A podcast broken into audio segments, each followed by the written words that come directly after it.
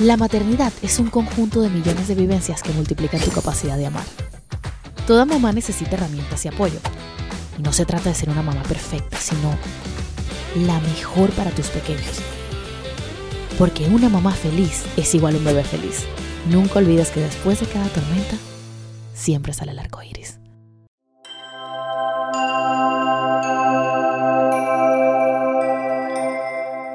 Amigos de Mamá Arco Iris, yo soy Diana Marcocha y sean bienvenidos a un nuevo episodio. Hoy tengo una invitada de lujo con la que vamos a estar hablando de muchísimos temas, no solo de dudas que tengo, sino también hoy iniciamos una nueva etapa en este podcast porque les dimos la oportunidad a ustedes que también hicieran preguntas a cada uno de los especialistas o las personas que, que pasen por este set y, y también puedan llevarse esas respuestas de tantas dudas que tienen. Tengo el honor de tener a Jugle Rivas, quien es mejor conocida en todas las plataformas como Psicocoach Kids. Bienvenida, muchas gracias, por, por, aceptar la invitación. Gracias. Bueno, lo primero que me encantaría que, que nos contaras es por qué Psicocoach Kids. O sea, cuál es, yo sé que eres psicóloga, sé que eres coach, ¿cómo llegaste a fusionar estas dos cosas? Bien, eh, es una mezcla de la profesión y la disciplina que desarrollo, en las cuales creo fielmente, ya que la psicología busca educar padres en nuevos niveles de conciencia, entendiendo un poco el porqué de las cosas. Pero el coaching eh, entra en todo este proceso como una forma de liderar, como una forma de acompañar. Y soy fiel creyente que por mucho que tú lleves a tus niños a terapia o los lleves al colegio o leas libros, si tú como papá no te educas y no te entrenas en habilidades que te permitan acompañar la crianza, vas a estar haciendo la mitad del trabajo. Venimos de, de alguna manera formados con creencias de lo que es ser una buena mamá o un buen papá, ¿no? Y por eso se activan todas esas alarmas cuando probablemente anteriormente nos decían, es que el niño que obedece no cuestiona, y los niños de hoy en día cuestionan todo. Entonces, ahí cabe un tema, ¿no? Que lo vamos a ir revisando poco a poco de lo que es portarse bien o portarse mal o lo que nos enseñaron a creer. Pero básicamente lo que se busca es desde el liderazgo, desde el acompañamiento del coaching, eh, que los papás puedan entender todos los procesos psicológicos y de alguna manera ser como referente o instrumento para que ellos puedan ser la mejor versión de los padres que se puedan permitir ser, ya que no hay padres perfectos, perfectamente imperfectos, somos los padres que nuestros hijos necesitan. Total, eh, algo que me parece eh, interesante lo que estás hablando y sé que lo compartes mucho en tus redes, eh, y me ha pasado que de repente eh, escucho a alguna mamá decir como que no, mi hijo de repente necesita terapia, pero muchas veces siento que la raíz viene es de los padres. En tus, en tus terapias, digamos, ¿tú Eh. trabajas directamente con los niños o estás 100% involucrado los padres? Mira, un día normal de sesión llega una mamá, voy a ponerte un ejemplo de miles, ¿no? De un niño de, ponte, tres años. Me dice, Yugle, vengo porque de verdad creo que mi hijo tiene un problema de conducta. Voy a un restaurante, tiene tres años, no se sienta, no puedo comer, todo lo mueve. Pero entonces llegamos a la casa y todo lo desordena. Pero él entiende y le digo que nos vamos del parque y no me hace caso y llora. Entonces, de verdad con la carga, mira, estoy embarazada, problemas con mi esposo, el tema de la economía cuando ya la mamá se descarga y me habla de todo el cortisol que hay en ese cerebro, mis palabras inmediatamente son, hagamos algo con todo respeto. La próxima sesión no necesito que Juancito venga, ¿ok? Porque todo lo que tú me has descrito de Juancito tiene que ver con lo que un niño hace regularmente. Entonces, ¿por qué planteo este ejemplo? Sí, hay diagnósticos, por supuesto, pero si lo llevamos a un diagnóstico de autismo e hiperactividad, que si siguen mis redes también verás que converso mucho de eso, me he dado cuenta en 14 años de experiencia que la línea es muy delgada entre que los padres no conocen qué es lo que genera el diagnóstico y qué es lo que hace por ser un niño. Y muchos de los limitantes que los mismos padres le ponen a los niños con el diagnóstico no es por el diagnóstico, es por desconocimiento, es probablemente por miedo, por culpa, por el significado que le están dando al diagnóstico. Entonces, en niños neurotípicos, entendiéndose por esto que no tienen nada, Claro. o en niños con una alteración en el neurodesarrollo, que los padres participen estadísticamente es un avance en el 70% de los casos. Bastante. Quien vive con el papá, con el niño es el papá. El terapista da la directriz, pero en el momento que papá entiende el porqué de las cosas, es decir, el origen, puede aprender el cómo lo va a modificar. Cada quien lleva su terapia y su proceso como quiere, pero hoy en día las actualizaciones en psicología clínica infantil apuntan a padres como coterapeutas para un buen pronóstico del caso. Wow, definitivamente. Es, es 100% importante y eh, yo que siempre me lo paso leyendo sobre crianza respetuosa, cada vez voy entendiendo que todo lo que me mueve mi hija es algo que está en mí, es como, es mi mejor o mi mayor espejo. No, son tus maestros. Es mi, totalmente. Y mm, cuando ya, digamos, eh, si se encuentra algo, esto, o sea, por lo general las mamás llegan a ti diciéndote, mira, siento que mi hijo presenta ciertas cosas, o es, por lo general sucede en el colegio, o sea, ¿cómo, cómo llegan a ti a buscar la ayuda cuando sí hay quizás un diagnóstico que ya hay que acompañar de otra manera? Es muy variable. No hay una estadística que apunte para decir la mayoría de los padres X, pero vamos a analizar el sistema porque eso ayuda mucho. Recuerda que existen muchos papás que probablemente asumen emigramos, estamos solos, no tengo niños cercanos y desde no tener un punto de comparación, no por entender quién es mejor o peor, sino por temas evolutivos de qué es lo que se espera que un niño haga, normalizan muchas conductas que no son apropiadas, ¿ok?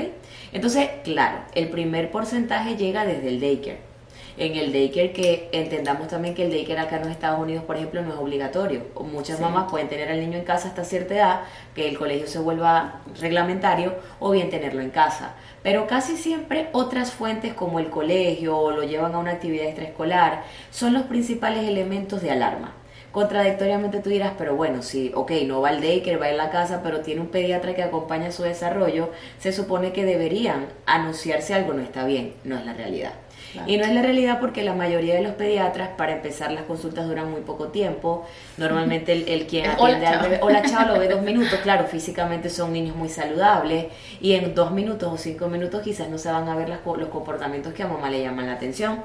Entonces, a todo el que nos está escuchando, no utilices el pediatra como, una, como un punto de partida porque probablemente te va a decir cosas, me pasó con mi bebé, tiene un delay de lenguaje y lo, lo he hablado mucho, porque el problema es que los papás dicen, sí, está muy pequeño, ya pasará. Pero si hoy vamos a hablar de actualizaciones en lo que es en parte psicología infantil y lo que un niño necesita, la intervención temprana juega un papel sumamente importante.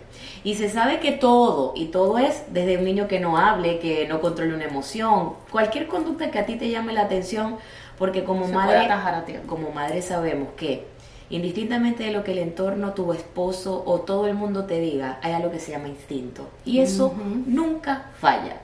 Mi carrera tiene un antes y un después. Sigo coach de la teoría a la práctica. Anteriormente tú me hacías unas preguntas y te las podía responder desde la ciencia, pero hoy puedo entender otras posturas más conectadas con el instinto porque soy mamá. Entonces, cuando tu instinto, indistintamente de lo que el pediatra o cualquier persona te diga, apunta a que algo no está bien, escúchalo, porque es el mejor regalo que tú le puedes dar a tus hijos. Hay una estadística que dice que todo niño con una demora en el lenguaje, en la conducta o en el desarrollo, cuando se interviene en los primeros cinco años de vida, tiene un mejor pronóstico. Entonces ya pasará, vamos a esperar que crezca, está muy pequeño, solo puede estarle restando oportunidades de evolución a un niño que tiene una debilidad. Esto está realmente súper valioso porque incluso con todo lo que he leído, que siento que estoy constantemente buscando información, yo sí pensaba, porque es lo típico, lo común que escuchamos, no, es que el pediatra, aquí los pediatras te dicen que como que creo que hasta los 5 años no pueden comenzar a a derivar. Exacto, ciertos temas. Lo que pasa es que entonces a quién acudes, o sea, digamos, es que si entendemos el sistema, el problema se presenta que esto es un sistema de matices y no es una crítica al sistema, es un análisis. Recuerda que muchas personas, por la misma manera de desarrollarse el sistema, están más pendientes de hacer su trabajo y de que no lo demanden que probablemente de perder una licencia. Entonces, claro que hay muchos niños que, que dan alarmas, pero por ejemplo un daycare no está en la capacidad no debe decirle a un papá que algo pasa. Trabajo de alguna manera con los daycare y los daycare tienen que tomar miles de precauciones, peripecias, maquillaje y, de alguna manera buscar que esto pase para poderle hablar a un papá de, de que algo puede pasar. ¿Qué quiere decir esto? Hay edades para que los niños cumplan diagnósticos. Por ejemplo, para decir que hay autismo, el niño tiene que haber cumplido tres. ¿ok? Para decir que hay déficit de atención e hiperactividad, el niño debe haber cumplido seis para decir que hay una demora en el lenguaje. Por ejemplo, voy a poner el ejemplo de mi bebé, Nicole tiene 24 meses y medio. Se supone que sí, cada niño tiene su ritmo, su ritmo, inmediatamente sale la abuelita, Einstein habló tarde y eso no lo limitó. Es decir, hay opiniones. Pero ¿qué pasa? Un hito del desarrollo atrasa a otro. Claro. En el momento en que un niño no tiene suficiente lenguaje para expresarse y todo está aquí, pero no tiene cómo sacarlo, hay más conductas irritables ¿ok? Y hay más dificultades para socializar. Entonces, ayudar a los niños desde la intervención temprana es facilitarles la vida a todos los aprendizajes que vienen. ¿Qué pasa? Es importante que más allá de que el pediatra no me diga nada o que probablemente el colegio no me diga nada o que nadie me diga nada, los padres se eduquen sobre qué es lo esperado. El problema es la falta de educación en salud mental. ¿Por qué te educas en alimentación? ¿Y por qué la mayoría de los padres saben a qué edad van a introducir sólidos y van a introducir X tipo de comida? ¿Y por qué la mayoría de las mamás saben a qué edad un niño debe caminar y se debe sentar? ¿Y a qué edad son las vacunas? Entonces hay educación en la crianza de muchos temas, pero seguimos en pañales con la salud mental. Y así como hay hitos del desarrollo externo que se espera que el niño alcance, también están los internos. Y cuando tu niño no los cumple, porque hay miles de tablas en la web que tú puedes buscar, tabla evolutiva del desarrollo y te lo va a mostrar, entonces busca ayuda, busca orientación, porque puedes estar ayudando a tu hijo. Wow, me encanta. dijiste algo eh, muy puntual que estoy, segura que es así, porque bueno, yo también siento que hay un, un antes y un después en mi vida desde que soy mamá. Eh, pero como profesional, ¿qué es lo que más sientes que ha cambiado desde que, desde que tienes una hija y cómo, digamos, toda la información que tú tienes la has podido poner en práctica con ella? La empatía. Es una cosa, en estos días llamé a mi asistente y me dice, la mamá está esperando para entrar a sesión. Y le digo yo, espérate, ¿tú estás llorando? Y yo, sí. Y entonces me dice, ¿pero qué pasó? Y yo, nada, necesito unos minutos. En fin, era un caso, una pérdida. El, caso que atendí era un caso de autismo, pero la, la mamá me cuenta que hace dos años perdió un bebé de dos años en un río. Y esa fue la tecla cuando ella empieza a llorar y me empieza a conectar que esto antes de ser mamá no me hubiese pasado. Pero en el momento en que realmente no lloré delante de la señora, yo me contuve, le hice un break, le dejé un pañuelo y le dije, voy a buscarte un café, un agua mentira. Fui a respirar porque obviamente sí soy un humano, pero ella busca en mi contención, se, la debo dar. Ella no va a tomarse un café conmigo para que yo me sienta a llorar con ella. Entonces supe manejar la situación y dije, me voy a preparar, primera vez que me pasa esto después de ser mamá, porque había atendido muchos casos así antes de ser mamá y lo veías como un humano. Pero en el momento en que ella me dice, el bebé que se me murió tenía dos años en un río, yo me imaginé la película con Nicole. Y es capaz, es increíble la capacidad de empatizar entre madres y por eso se activa su, tu instinto. Es lo mismo cuando ves que un niño está comiendo y se le va a caer y te metes y lo sostiene. es una cosa que, que el cerebro lo desarrolla después de ser mamá. Porque por mucho que tú te quisiste preparar antes para ser empática, podías ser empática de otras maneras, pero ya el conectar entre madres es como una red que tú sabes de lo que estoy hablando. Y eso con las mamás, pero con Nicole te ha pasado que quizás toda esta, eh, toda esta, esta parte de la información, el conocimiento que tú tienes, te has visto como encontrada quizás a nivel de crianza, que tú dices, wow, o sea, yo sé lo que le digo a mis pacientes, pero cómo lo aplico con ellas. Mira, yo te voy a comentar una anécdota porque yo siempre he dicho que yo trato de buscar desde mi ventanita mostrar vidas reales y no perfectas, porque realmente toda, lamentablemente hay personas que creen que el psicólogo el hijo del psicólogo es perfecto porque es hijo del psicólogo y que la psicóloga se la sabe toda porque estudió para eso. Entonces yo siempre les digo, tú te has preguntado y hay una frase que dice que el mejor cirujano de corazón no opera a su hijo porque las manos no le dan y le tiemblan, ¿ok? Entonces yo no estoy diciendo que no que yo no tenga quizás un poquito más de herramientas para llevar a Nicole, pero yo desde que el día el día que nació Nicole yo le prometí que yo iba a ser su mamá, que yo no iba a ser su psicólogo, porque qué fastidio tener una mamá psicólogo 24/7 todo el día, que te corrija, que te entrene, que te diga, y a veces solo estoy para abrazar y ya, y solo estoy para calmar y ya. Entonces me pasó algo muy puntual en estos días, que me, llaman del colegio y me dicen, mami, este, a lo que te bajes debes firmar un reporte. Y digo yo, ¿qué pasó? Es que Nicole mordió y yo, bueno, no me extrañó porque a los 24 meses y más sin lenguaje, es esperado que de alguna manera pueda aparecer un mordisco. Al que me está escuchando, mamá y papá, no es esperado que un niño de 4, 5 o 6 muerda o agreda para quitar un juguete o defenderse. Esa conducta no es evolutiva, porque ya a esa edad los niños deberían tener o bien lenguaje o habilidades para solucionar los problemas por otros medios. Pero entre 1 y 2 años todos podemos tener un episodio en la vida o podemos tener una historia de que un mordisco es una conducta esperada, pero no significa que tenga que ser aceptada, porque ya cuando el niño lo presenta, tú empiezas entonces a entrenarle o a enseñarle otras maneras de comunicarse y de defenderse que no sea el mordisco. No, yo cuando hasta, hasta la llamada del mordijo todo estaba bien. Porque me dice, la niña mordió por quitar un juguete. Y digo, bueno, voy a firmar el acta y yo le entiendo perfectamente, me ocuparé en casa con papá y ayuda en el colegio que no vuelva a pasar. No, el problema es que al niño que mordió es paciente de usted y se lo llevan porque también muerde. Mi cara fue peor que esa. Yo tranquila llamada y dije, ¿qué es esto, Dios? O sea, ¿qué tengo que ver de esto? Entonces, ¿qué quiere, qué quiere decirte con todo esto? Me he tenido que topar con comentarios en el parque, tipo un papá diciéndole a la mamá, ese es la psicóloga que tú le vas a llevar la hija y mira cómo le hace también pataleta y berrinche. Entonces, aprovecho esto para comentarles lo siguiente. Cuando tienes un hijo, te piden el segundo. Pero si tienes el segundo, te dicen que estás teniendo demasiado con la economía como está. Pero si te mudaste a Miami, te dicen que está muy caro, que te debiste ir para arriba. Pero si te fuiste para arriba, te dicen que la vida es aburrida, que te devuelvas a Miami. El entorno jamás va a cumplir tus expectativas ni va a estar satisfecho.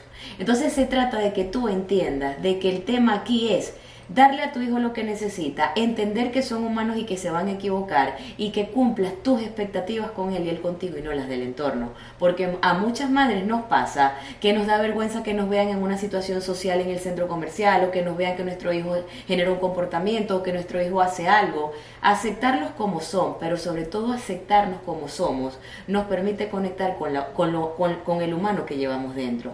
¿Y por qué te digo esto? Porque la psicólogo se supone que cuando va al parque debería manejar la situación porque leyó 14 libros y se lo sabe y tiene tres títulos. Pero la mamá entiende que la niña tuvo un mal día, que como psicólogo puedo tener la herramienta para manejar ahí una situación puntual, pero que tengo que permitirle a mi hija vivir todas las emociones como un niño más, así tenga todas las miradas encima como una profesional ineficiente. Porque esto no se trata de lo que el mundo piense de mí, sino de lo que mi hija necesita en ese momento. Es que sería más ineficiente no permitirle eso, porque si eso precisamente es lo que tú enseñas. Y lo he visto el ego. ¿Cuántos profesionales, y no, son, no hablo de psicología, cuántas personas profesionales o conocidas esconden muchas cosas de los hijos por un ego de ellos? Por no mostrar que mi hijo tiene esto, que no me lo vean como incapaz o que la hija de tal. Y eso pasa mucho en la sociedad. Padres que tienen hijos que no entienden que los hijos no son una, continuidad de tu vida y no vinieron a cumplir tu sueño y nunca puedo decir que mi hija salió embarazada o que no quiere seguir la carrera profesional que su padre tenía o que es artista y el papá es médico, porque realmente cuando tú me preguntas a mí, ¿qué es lo que he visto, qué es lo que has visto en años? ¿Qué realmente puede dañar la emocionalidad, el desarrollo o la autoestima de un hijo? Que sus padres no los acepten como son. Y como hablamos en estos momentos, nuestros hijos son nuestros maestros. No es casualidad que si tú eres extrovertida te sale un muchacho tímido. que si tú eres Yo soy súper artista y mi hija es cuando ella quiere, como ella quiere y lo he aprendido, o sea, lo he entendido. A veces no quiere. Le han dicho incluso, hay una foto con Chloe y yo, bueno, ¿quieres? No ¿Y qué voy a hacer? No y no significa que no te quiera, que no valida tu trabajo, pero es sencillamente otro individuo. Entonces nuestros hijos nos vienen a mostrar eso, son espejos y nos enseñan a trascender como seres humanos, porque detrás de todo niño con una dificultad, con un carácter fuerte, con una manera de ser, hay un aprendizaje para nosotros. Y por tal motivo siento que la mayor evolución humana y el nivel máximo de trascendencia te lo da la, la, la maternidad y la paternidad. En muchos hombres te dicen, es que yo era un hombre de esta manera, pero quien me sostuvo fue mi hijo. Me enseñó a ver las cosas de otra manera. Igual las mujeres. Entonces los hijos se vuelven catalizadores. Y nosotros estamos para acompañarlos, pero no para pretender que sean una versión en miniatura de nosotros. Y ahí, eh, con el tema de esto de la obediencia, que lo hablaste al principio, yo creo que eh, hubo un cambio total. O sea, yo digo, bueno, no sé si es que antes había mucha menos información o qué, pero eh, o sea, la obediencia creo que es totalmente distinto. El concepto que había antes, lo que decían los papás de lo que tenía que ser un niño obediente, a lo que se supone que es un niño obediente hoy en día. O sea, ¿cómo, cómo sientes que se ha transformado esto y qué realmente es la obediencia? Bien, eh, temazo. Y temazo, y cada vez que hablo de esto genera mucha polémica y cuando elaboro contenido de esto mucho más. Porque lamentablemente hoy estamos en una era donde se sabe todo y se sabe nada. Pero aquí quiero colocar una distinción entre lo que es educar y adoctrinar. ¿ok? Si yo como doula te educo a ti para que des lactancia materna exclusiva, yo te voy a educar sobre los miles de beneficios que la ciencia ha encontrado que tiene la lactancia. Eso, eso no es discutible con nada porque es la realidad. ¿ok? Yo te voy a educar desde los beneficios en la salud, el vínculo y todo lo que yo me he podido preparar para el tema de la lactancia. Pero es muy diferente la educación al, al adoctrinamiento. Porque si yo soy una doula en la cual creo en lo que hago, pero te preparo y te, y te preparo entrenándote sin tomar en consideración tu vida y tu contexto. Por ejemplo, es madre soltera, se divorció, el esposo la dejó, no sé, a medio embarazo. Siente quizás demasiada molestia. La mujer tiene que trabajar o miles de factores que, que, que acompañan el proceso. Yo necesito evaluar tu situación particular para acompañarte y sugerirte si la lactancia materna exclusiva es para ti. Porque no es lo mismo una mamá que pase una mala noche para el otro día no tenga que ir a trabajar porque tiene la ayuda de las dos suegras, del esposo o tiene ayuda a una mamá que está creando sola porque de paso es inmigrante, la dejó el esposo y está sin trabajo. O sea, son circunstancias totalmente Y eso no te hace una mejor madre o una peor madre, porque entonces el problema es que nos han adoctrinado tanto para pensar que es la única vía y qué es lo que te hace una buena mamá, que la que llega a una fiesta o una reunión social no está dando tetica, se queda la boca callada o no lo dice, por el estigma de que me siento una mala madre. Entonces, aquí hay un tema. Así como esa doula debe evaluar tu situación particular y a ese niño para sugerirle una metodología de alimentación, en la conducta pasa lo mismo. Y el problema es que con este tema de las redes sociales y de la información se ha tendido a generalizar. Ahora los niños, yo hago disciplina positiva, entonces aquí hay un tema. El temperamento y la crianza va a ser el producto final de la personalidad. Existen temperamentos activos y temperamentos pasivos. Un niño con un temperamento pasivo que tiene la tendencia quizás a ser tímido no se va a beneficiar de una crianza de padres sobreprotectores, porque esos padres sobreprotectores que obviamente por amor no lo no intervienen, piden todo por él, si le da penita le hacen el amigo y le solucionan el problema, en un 70% van a estar reforzando ese temperamento que él trae. Entonces, 30% es temperamento, 70% es crianza. Okay. Esa crianza modela el comportamiento. Entonces, todo niño va a necesitar una crianza que no es la que esté de moda, no es la que suene bonito. Es la que esté realmente acorde a tus necesidades. A las necesidades de ese niño, porque entonces vamos ahora con un niño con un temperamento activo. El niño con un temperamento activo se cree dueño de la razón absoluta, choca con el límite, no le gusta la norma, es el niño perfecto hasta que le dices que haga algo, ¿ok? Y cuando le pones el límite o le pones la norma, se frustra. El tema es que con este tipo de niños entonces pedírselo, negociarlo, decirle la cosa 25 veces hasta que él entienda que lo, va, que lo debe hacer, que es en parte lo que la disciplina positiva te dice, el déjalo ser, negocia, conversa, a este niño no le va a funcionar. Uno, porque siempre va a tener una contrapartida para darte un argumento de lo que él cree, cuando cree que es y cuándo lo tiene que hacer. Entonces aquí hay un punto sumamente importante, que fuera del tema conductual y del caos que genera en la familia, tratar de educar bajo las estructuras de disciplina positiva a un niño con un problema de seguimiento de límites, normas y de emociones es la parte más importante. ¿Tú has escuchado la palabra generación de cristal? Sí, total. Me desespera el término, pero bueno. la generación de cristal no se crió sola. La generación de cristal está criada por unos padres que generaron o no generaron una serie de comportamientos. Y se sabe que la generación de cristal es una serie de jóvenes que están creciendo con un montón de habilidades y bueno, muchas cosas positivas, pero por el contrario también están creciendo con, mucha, con muchas debilidades. Son fácilmente susceptibles, todo les molesta, todo es una injusticia, ahora todos son los derechos de, los derechos de, los derechos de, nadie puede opinar diferente, hablan de respeto pero son intolerantes, pero sobre todo tienen cero tolerancia a sentirse frustrados si alguien piensa diferente, hace diferente o se comporta diferente a lo que ellos piensan. ¿Y de dónde se formó esa generación? De niños que no recibieron límites en su casa. Porque ¿qué pasa? Así como la disciplina positiva te dice no lo dejes llorar porque carga su cerebro de cortisol y de alguna manera necesitas validar la emoción y regularla, yo he tenido casos de niños de 7 años que lo piden todo llorando y la mamá me dice que es malo dejarlos llorar.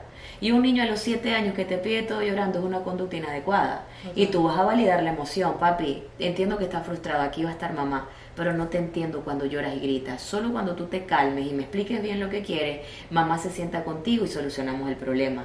Estás siendo una mamá presente, estás validando la emoción, pero yo no te puedo dar atención al drama, al llanto y al conflicto porque te estoy enseñando a ser víctima y te estoy enseñando a comunicarte de forma inadecuada. Entonces, claro que creo una disciplina positiva y sé que ha tenido un montón de cosas ventajosas, pero también se ha mal, mal, sí, ¿sabes que Escuchando esto que dices, creo que las redes sociales han sido muy beneficiosas para tener la información, pero al mismo tiempo han sido un arma de doble filo porque tú tienes la información ahí a tu alcance. Incluso a mí me ha pasado con temas que desconocía eh, y de repente me pasa una situación con mi hija y me voy de una a Instagram a buscar algo. Y a lo mejor un video de un minuto, no, a lo mejor no, un video de un minuto te puede dar quizás noción de ese tema, pero no puedes no te puedes ir como que by the book porque escuchaste esto un video de un minuto que ya te solucionó lo que vendría a ser la crianza respetuosa. ¿Y qué es lo que pasa con ese tema? Que la crianza respetuosa se ha vuelto un adoctrinamiento. Las cuentas o quienes practican o se denominan psicólogos eh, formados en crianza respetuosa hablan de respeto pero bombardean al que piensa diferente. Entonces hablan de respeto pero pues, se, histerizan si hay una práctica diferente. O sea, yo pienso que esto no se trata de, de, educar en un mundo con nombres o con estilos o con modismos, sino con sencillamente enseñarle a un niño lo que necesita. Y eso se habla de instinto puro y duro. No tienes que haberte formado porque es como que ayer mencionaba en un reel que hice que existen muchos bolsillos ricos pero mentes pobres y muchas mentes pobres pero muchos bolsillos ricos. Y es increíble ver cómo hay personas que tienen un estatus económico quizás bajo, social, y no han tenido educación, ni son psicólogos, ni han leído un libro, pero te llegan y te dicen, doctora, pero es que esto no puede ser. O sea, no es normal que mi hijo haga esto, esto y esto, porque eso no lo hace un ser humano. Entonces es donde tú dices, coño, o sea, es un tema sencillamente de cinco sentidos y de juicio. En estos días me llegó un caso, me causó mucha gracia, y, es como que otra cosa que me preguntaste, ¿qué ha cambiado desde que soy madre? La tolerancia. Es como que ahora cuando, cuando alguien me dice algo así, yo quedo como sorprendida y mi cara queda como que me dice algo como, es que mira, mi hijo toda la vida se ha molestado y se ha golpeado contra las paredes. Pero de paso de todo eso nunca tuvo amigos y se encerraba. Y mi hijo por lo general se tomaba dinero del bolso y hacía esto. Y me echan el cuento de todo lo que ese muchacho hizo toda su vida. Me lo traen a la consulta a los 17 años. Y viene en una crisis. Y yo vengo y, le digo, ok, ¿la crisis cuál es? ¿De conducta? No, no, eso no me preocupa. Nosotros le hemos oído llevar cuando se golpea, cuando toma dinero, cuando se escapa. Venimos es porque nos dijo que creía que era gay y no sabemos qué hacer con esto. Entonces, fíjate lo que es la prioridad de una familia, ¿no? Te está hablando de una historia en la cual el niño es un disfuncional completo, ahí hay un trastorno que no ha sido identificado y eso no los llevó a moverse, a buscar ayuda porque normalizaban el tomarse cosas, el golpearse, la agresividad, ellos asociaban que eso era entre sus creencias funcional. Pero en el momento, lo que hablamos del ego, el machismo, las creencias, de que el niño suelta la palabra creo que soy gay o creo que soy bisexual, mucho más inmediatamente tuvo más peso. Entonces, muchas veces lo que lleva a un papá a la consulta, porque el adulto va a la consulta a él, pero el niño va a través del papá. Muchas veces no son las necesidades que ese niño tenga en su desarrollo, sino un tema de ego de los padres. Yo he tenido niños que han tenido un montón de cosas hasta que sacan bajas calificaciones. Como ya no me puedo sentar a conversar de que Juancito está en honor roll y que tiene esta calificación, me tengo que mover. Entonces aquí hay una trampa. Acuérdate que el sistema siempre te va a validar por una buena conducta y una buena calificación. Pero los niños son más que una calificación y que una conducta, porque muchas de las personas más exitosas de este mundo no han tenido buenas calificaciones. Entonces eso no es sinónimo de éxito. Y cuando los papás solo se centran en que con mi hijo todo está bien, porque tiene buenos grados y porque se porta bien, Estados Unidos tiene tres años cerrando con la tasa de suicidio juvenil, depresión y ansiedad más elevada del mundo como país. Entonces, lo que nos está matando como sociedad y lo que está lamentablemente dañando a nuestra generación son las cosas que no vemos. Las habilidades sociales, la depresión, la ansiedad, los problemas internos. Y por eso me preguntabas al principio, el tema de los papás y la consulta, es ahí donde están todas las señales. Porque si tú tienes un niño pequeño que no se sabe defender, que no tiene amigos, o caes en esa trampa de que te han dicho las redes sociales de que hoy en día los niños no son, son tecnológicos y por eso no necesitan jugar, es mentira. Eternamente todos los niños van a necesitar crecer jugando con juguetes y juegos tradicionales. Y muchos niños tienen el interés para relacionarse. Me decías hace un momento que tu hija llega al parque y quiere siempre hacer amigos. Eso es lo esperado. Lo esperado es que un niño quiera tener amigos y relacionarse. Pero muchos niños fallan en la habilidad para hacerlo. Y si ese niño falla en la habilidad para hacerlo, ayúdalo. Porque el problema es que se refugian en los videojuegos y pantalla porque es la única manera de tener amigos en red y cuando llegan a la adolescencia son parte de la estadística de todos esos jóvenes con depresión, ansiedad y problemas sociales. Yugle, al principio te comenté que mm, comenzamos con este episodio a brindarles esa ventanita también a, quienes nos siguen a través de las redes sociales de hacerle preguntas a, la invitada. Entonces, bueno, aquí tengo una lista de preguntas que me gustaría que nos respondieras.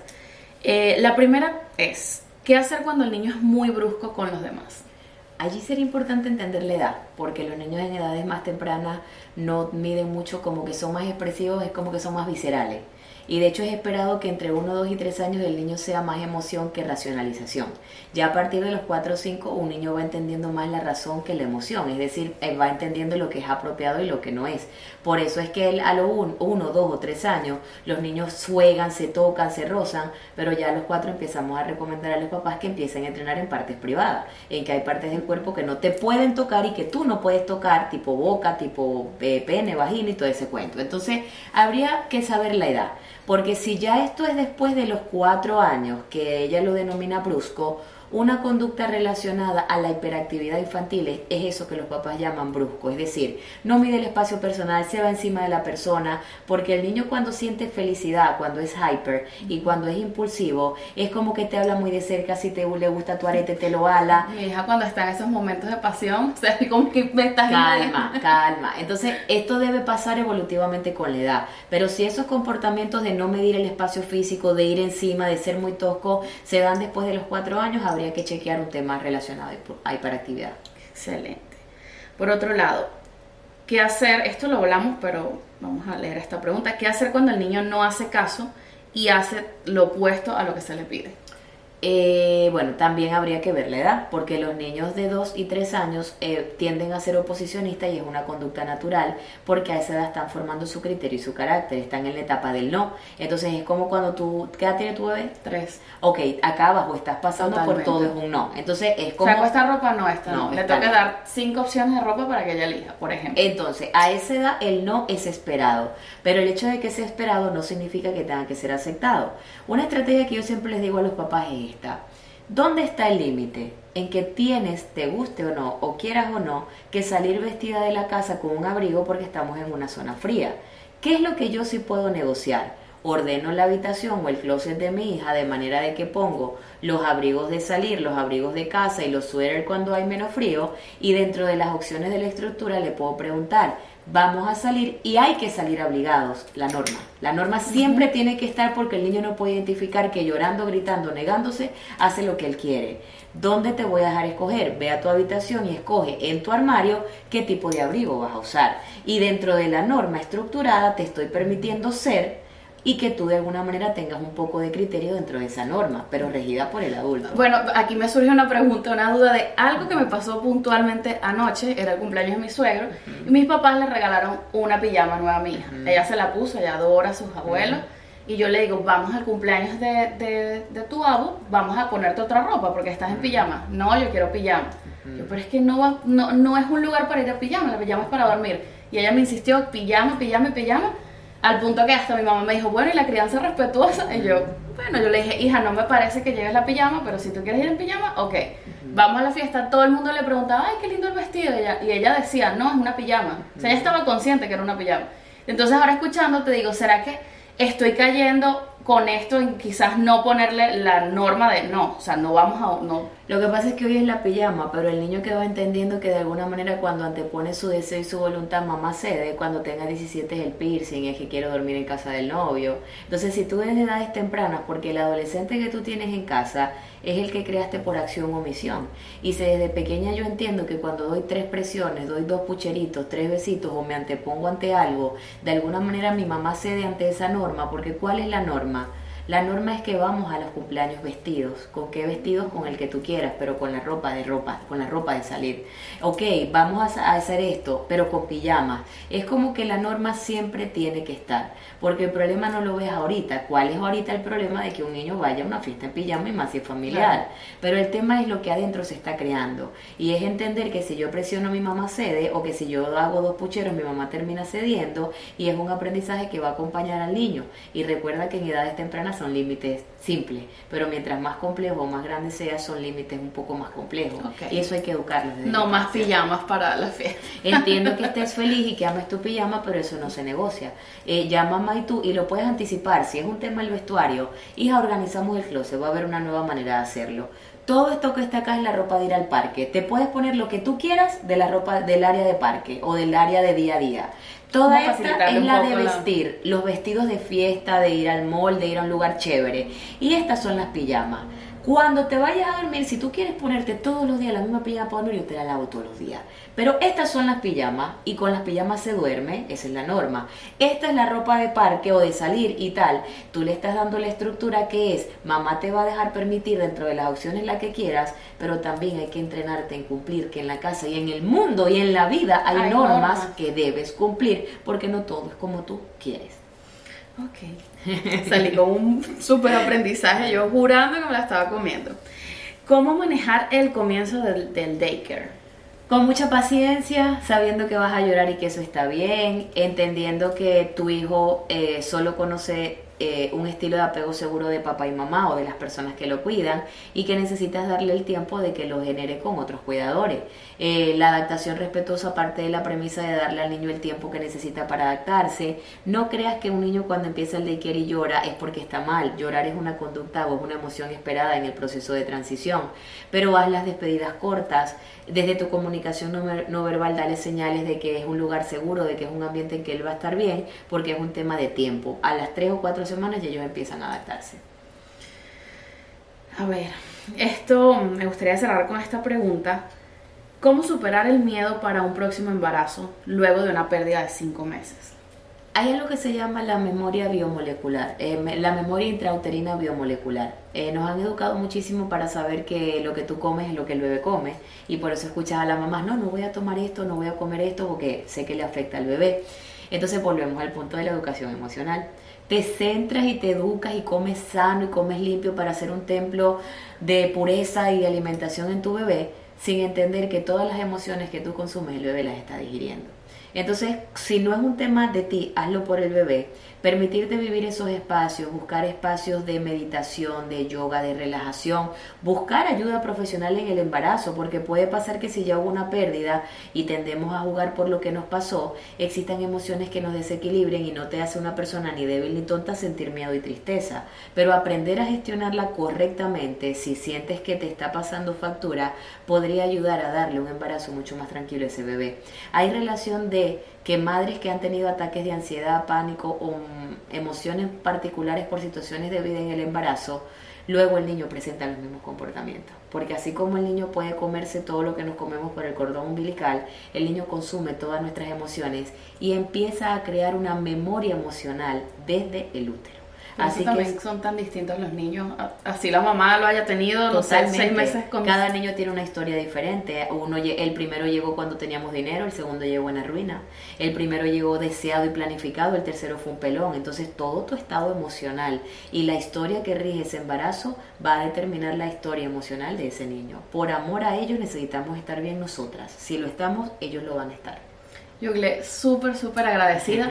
Me encantaría que invitaras a todas las personas a que te puedan seguir o cómo pueden no solamente seguirte, sino que si ya quieren quizás una, una consulta contigo, cuál es la forma que pueden pueden seguirme por todas nuestras plataformas sociales para que puedan disfrutar de contenido de interés para padres en YouTube, en Instagram en TikTok nos pueden ubicar como Coach Kid. Al igual que para tener asesorías, tenemos asesorías online o presencial. Si estás en Miami puedes hacerlo presencial, pero si estás en cualquier rincón del mundo donde te encuentres, tenemos una plataforma online disponible con una serie de programas para padres como coterapeutas donde podemos brindarles el servicio en base a lo que ustedes necesiten. Eh, yo luego te comparto la información para que se las coloques, pero al escribirnos por Instagram o en DM o pueden ingresar directamente a www.psicocoachkit.com y ahí van a tener toda la información. De todas maneras, si lo están viendo a través de YouTube, lo vamos a dejar en la descripción para que puedan tener el enlace directo. Y ahora esta no es una pregunta de, ni mía ni de los que nos siguen, sino una pregunta que eh, del destino o del universo. Eh, aquí exacto, aquí me encantaría que nos respondas desde la mamá, la mujer, no desde la profesional, sino algo que... Perfecto, agarro una. la, que, la que sientas. ¿La lees tú o la leo yo? Te la Yo te la leo. ¿Cuál es la persona más importante para ti que ha trascendido? Y si tuvieras la oportunidad de tenerle frente en este momento, ¿qué le dirías? Ismael Cala. Es una persona que para mí, primero porque es una persona con un diagnóstico psiquiátrico de esquizofrenia, él lo ha compartido y es un, es un vivo exponente de que no es lo que la vida, no es lo que pasa, es lo que tú haces de eso. Entonces, el, una persona que ha llegado tan lejos con un trastorno psiquiátrico te da a entender de lo que, que lo que digo a diario como psicólogo es real. El problema no es el diagnóstico y no se trata de ocupar, no se trata de preocuparse, sino de ocuparse. Él con su debida medicación, con su terapia, es un hombre súper funcional, exitoso, rico, que ha escrito libros. Entonces creo que nos deja claramente un mensaje que no existe problema muy grande, que todo lo que va a determinar la trascendencia humana es la cantidad de acciones que tú hagas para estar mejor y para evolucionar. Es una mm. persona que realmente admiro. Muchísimas gracias. A ti. Gracias a ustedes por escucharnos y por vernos a través de, YouTube. Nos vemos en un próximo episodio de Mamar Gris.